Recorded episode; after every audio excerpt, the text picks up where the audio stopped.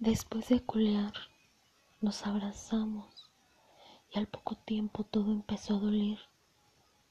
La espalda me ardía, me la había dejado toda rasguñada. Ella se dio cuenta y me pidió perdón mientras se sacaba la piel de las uñas. Y yo, yo solo le respondí con un beso en la frente. Jamás la solté.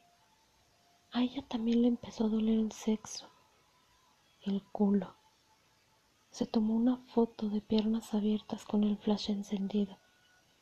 Me fijé en la pantalla de su celular y noté sus orificios irritados y sus nalgas estaban muy rojizas. También vi sus vellos recién nacidos debido a la buena resolución de la cámara y uno que otro más crecido, seguramente por la dificultad de la zona al depilarse o simplemente por la prisa. Perdón, le dije, y me respondió con un beso en el pecho.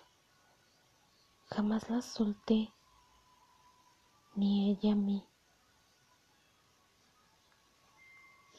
Permanecimos así por ocho largas horas, de las cuales siete dormimos.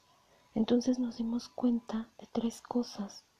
La primera, que ocho horas fueron las horas que pasamos haciendo el amor y solo una teniendo sexo. La segunda, que hacer el amor no se manifiesta en el acto, sino en lo que sucede después del mismo. Y la tercera y más importante, que ella la amaba con todas mis fuerzas.